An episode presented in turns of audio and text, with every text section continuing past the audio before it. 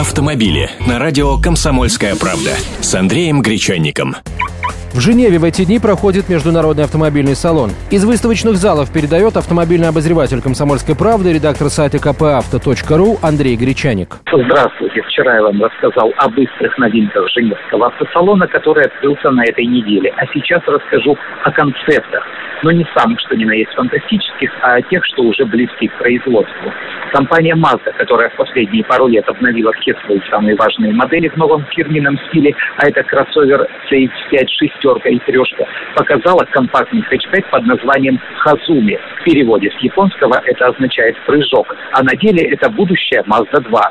Характеристики ее пока не раскрываются, но уже видно, что она яркая и по-спортивному агрессивная. И, естественно, похожа, как две капли воды, на все старшие модели. Компания Subaru показала на автосалоне прототип Vizir 2. Он отличается необычной дверной компоновкой с крыльями чайки спереди и сдвигающимися створками сзади.